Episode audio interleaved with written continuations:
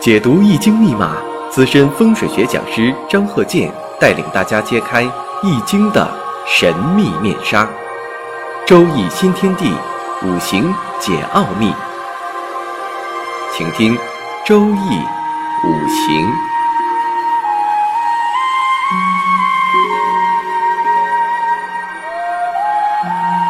上山微电台荣誉出品。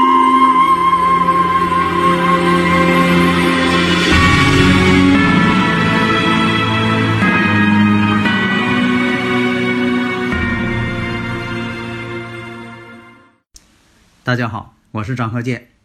周易五行，我们首先呢，先回答一下听众提出的一些问题。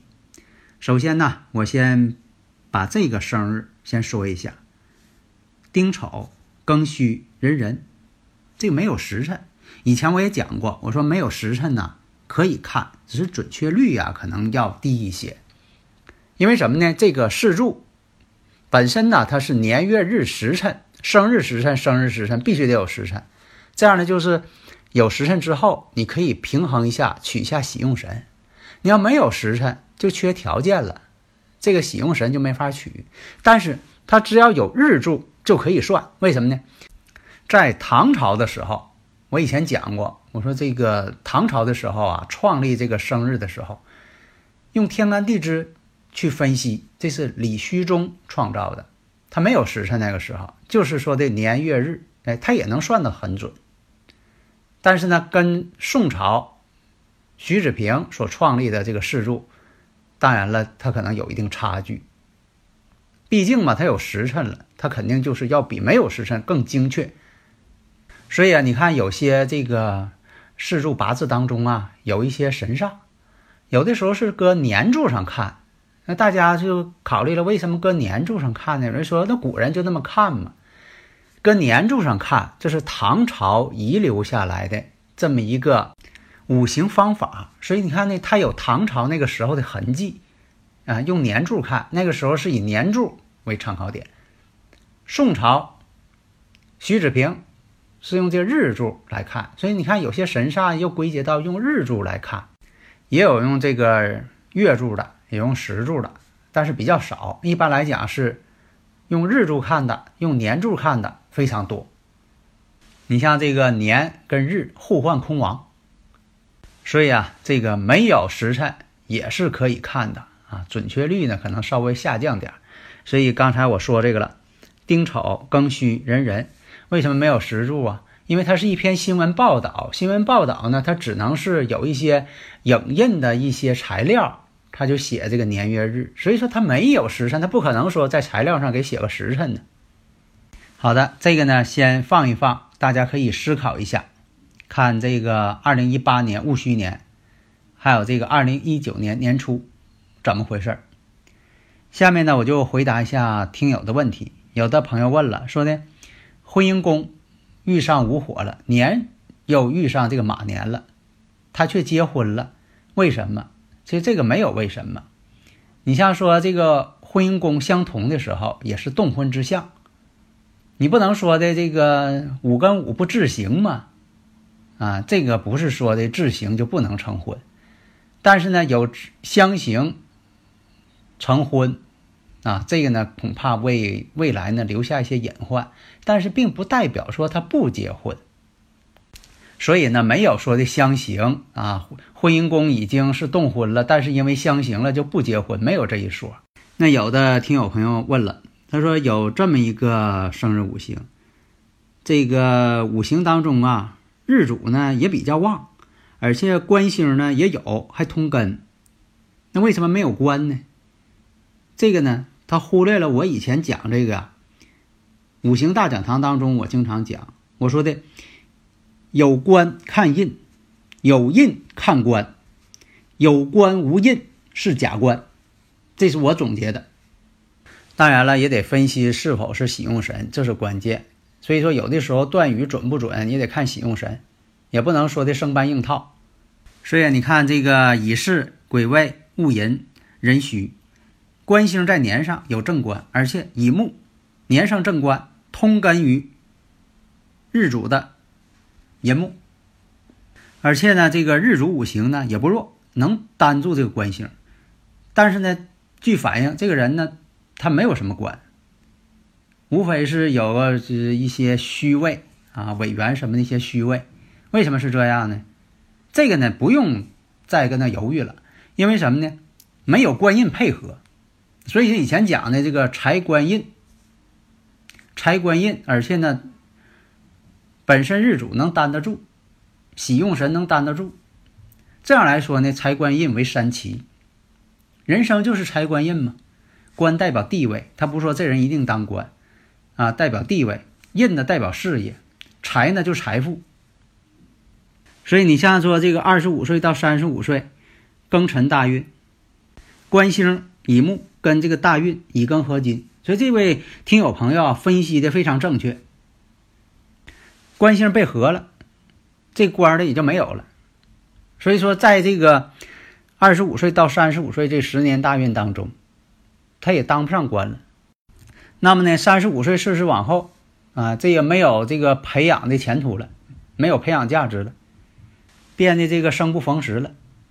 而且你说这个物鬼相合，而且时上呢有偏财，月上呢有正财，这就什么呢？财星还两个正偏财，所以说呢。婚姻上会出现两次婚姻，事实验证呢，也确实是这样。这个断语呢也印证了。那么呢，物鬼相合，老夫配少妻，这个呢还有待于认证。那么什么叫假官呢？以前我讲过这个例子，就是你比如说啊，这个乐队指挥，这些演奏员都得随他的指挥棒动，随他的节奏在演奏。你看那是个官。其实他做的呢，也确实在指挥别人。其实他是什么呢？他也是个文艺工作者。他下了这舞台之后，他也是演员。他也不是说的，就是说他是个领导。有的这个听友朋友啊问，这个物鬼相合是怎么回事？为什么物鬼能合火呢？这个我在五行大讲堂当中啊，还有这个周易五行前一部分啊，你看我这个周易五行啊。前边这些呃一百多集以前讲的都是这个理论，而且我是从这个现实的科学角度来讲，我不是那种啊讲的这个呃神乎其神的，一个是用科学来阐述，用这个物理学、化学、自然科学来阐述这个问题。你像说这个物鬼相合，为什么它是火？这古人呢，其实他告诉你呀，世界上大自然当中有这么一种物质。一个呢，它属矿物质，属土嘛；另一种呢，它属水。哎，这个土跟水一合之后，它就燃烧了。后来呢，大家发现真有这种物质。你像我们在这个呃中学当中学这个化学反应，有一种物质碳化钙，就是我们说的电石气、电石，加上水之后，它会产生一种气味儿，有点像煤气的味道。那么呢，它见火就着。所以说你不加水它还不着，你加了水了它反而着火了，这就是物鬼相合嘛。还有这个夜子时早子时，这个呢其实这方法挺好。现在吧就是港台两岸四地呀，有些这个很多的这个呃益友朋友啊，都认为这个方法比较好，因为什么呢？自古难断子时命，这子时它正好是阴阳交界的地方啊，不好判断。对命运它不好判断，那么给分开之后，就等于说呢，多出了两种算法。本来子时是一种算法，经过这么分开之后，它变成了多种算法，两种算法更精细了。所以古代呀，是因为没有精确的时钟，所以才把这个子时呢，这个非常的笼统化了。你现在这个时钟都很准确了，那午夜十二点过了就是第二天，十二点之前。那就是当天，现实当中不也是这样吗？你要是加班，如果说你要是半夜过了十二点了，你再加班儿，哎，算两天。如果说这十二点之前，你那你走了，那就不算你两天工作，就以这十二点半夜十二点为界限。那你不能说我这个到了午夜半夜十一点了，你说这到了半夜十一点了，就属于第二天了。啊，让老板给你两天加班费，那老板也不给。所以呢，任何一个科学都要与时俱进随着时代发展，你不能总抱着那个老一套。你像这个古印度，那一天是六个时辰，咱中国是十二个时辰，古印度那个时候是六个时辰，昼夜六时，白天三个时辰，早中晚，晚上它也三个时辰，它划分的很笼统。你要按照这个昼夜六时，你说我这个到晚上九点了就算第二天了，那更不对了。所以做什么呢？要讲科学，不能讲迷信，是吧？你像说。你像这个电视报道过几次了，有些人就讲迷信，这坐飞机说的这个啊保佑一下，结果往飞机发动机里边扔硬币，你说这不愚昧吗？呃，大家呢如果有理论问题呢，可以加我微信幺三零幺九三七幺四三六。那么回过头来咱们看一下，大家可能也分析差不多了。丁丑、庚戌、壬壬，大运呢是戊申，那么在这个戊戌年的时候。这个小伙子呢是在家呢，正跟自己的妻子啊、孩子啊享受天伦之乐呢，就看邻居家外边有个女子在呼救，结果他就出来了。出来一看，有位这个男士正在抓住这个女子不放。这个女子呢是他邻居，大声呼救，结果这个小伙子二话不说。那么看到这种情况啊，哪能说见死不救啊？就这小伙子上去就给这个男士就来一脚，正踹肚子上，结果把这个男的踹的啊肠子破裂，重伤。那么这个事后呢，这个被救的女子证实，当时那个男人呢确实有非礼她的行为。那么这个小伙子呢是啊为了救他，把这个男人呢给踹伤了，结果呢就是。被拘留了五天。那么呢，到底是见义勇为，还是说过度伤害，还是说防卫过当？现在呢，正在调查。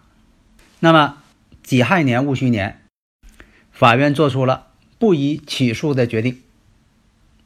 那么按理来说呢，他这月上呢透一个偏印，应该来说吧，可以化解这个戊戌官杀。但是呢，大运呢又是戊申，所以说这个官杀呢出现两个了。所以我们看什么呢？大运出现了七煞，年上再出现了七煞，这种七煞呢就过重了。所以说呢，月上这个偏印呢，在化解这方面能力就变弱。所以啊，在化解七煞过程当中，生日五行当中如果有印星，可以化解官煞，但是呢也得看印星的强弱。下面呢回答一下，有听友问呐，说这个钟怎么挂？这个钟呢，代表什么？走字儿，走运嘛。那么呢，以前有这个金属的钟，上发条的钟，重锤的钟，像那种，像那种以前老钟，金属材料，用铜材做的这些零件，它有一个化解土，二黑五黄土重的这种情况，用这个铜材的这个钟化解还是比较好的。但有的朋友问了，说这钟挂什么地方啊？通常情况下。说你坐在沙发上，你的左前方、上方挂钟是比较好的，青龙方吗？如果在卧室怎么挂呢？就是你躺在床上，你的左上方墙上挂钟，千万不要在自己头上挂钟，也不要在门框上挂钟，开门见钟不太好。另一个从科学角度来说吧，以前那种呃机械式的钟，你挂门上真就。不好，一个什么呢？你一使劲一关门，它容易受震不准，而且你再使劲关门，容易掉下来砸脑袋。所以呢，这个风水五行啊，它也是为了人的生活，给人呢创造安全、方便、健康。那有的朋友问了，说那圆钟好还是方钟好啊？是这样的，圆钟呢，它属金，圆形属金；方形呢，正方形属土；长方形呢，长方形属木。这就要根据房屋的朝向，而且根据己的生日五行来进行配合。所以呢，选择钟表的时候啊，一定按照自己的五行。那你说有那种钟上面带个大铁锚，好不好？这个呢不适合挂在卧室。那有的说了，还有那个带宝剑的钟，那这个呢更不能挂在卧室。那还有钟呢？你说六边形的、八边形的。这个呢，按照这个数理来进行区分，也是按照合乎方位、方位五行，也要适合你的生日五行，两下都必须兼顾。还有那种圆弧曲线的钟，那曲线多的呢，它也属水，水呢就是以曲来突出这个五行特点的。那么一个空间只能挂一个钟，你别说墙上我挂俩钟，挂一个就行。那你说我墙上挂一个，我床头再放一个闹钟行不？这是可以的，但是你不适合说的这一面墙上挂俩钟，啊，看谁走的准，那这个就有点多余了。而且两个钟，它只要两个机芯的，它不是说的肯定它走的都同步，所以在五行上它有个象征的意义。你像在这个会议室、老板办公室，你说我挂俩钟啊，办公场所挂俩钟，那就没有必要。如果走的呢不能同步，也代表什么意见不统一。所以这个呢，就是特别是办公场所，就是有一个钟就可以了。你说呃床上放闹钟。你说再摆个手表，这都没关系。所以有些事情呢，灵活变通，但是呢，一定要合乎道理。好的，谢谢大家。登录微信搜索“上山之声”或 “SS Radio”，关注上山微电台，让我们一路同行。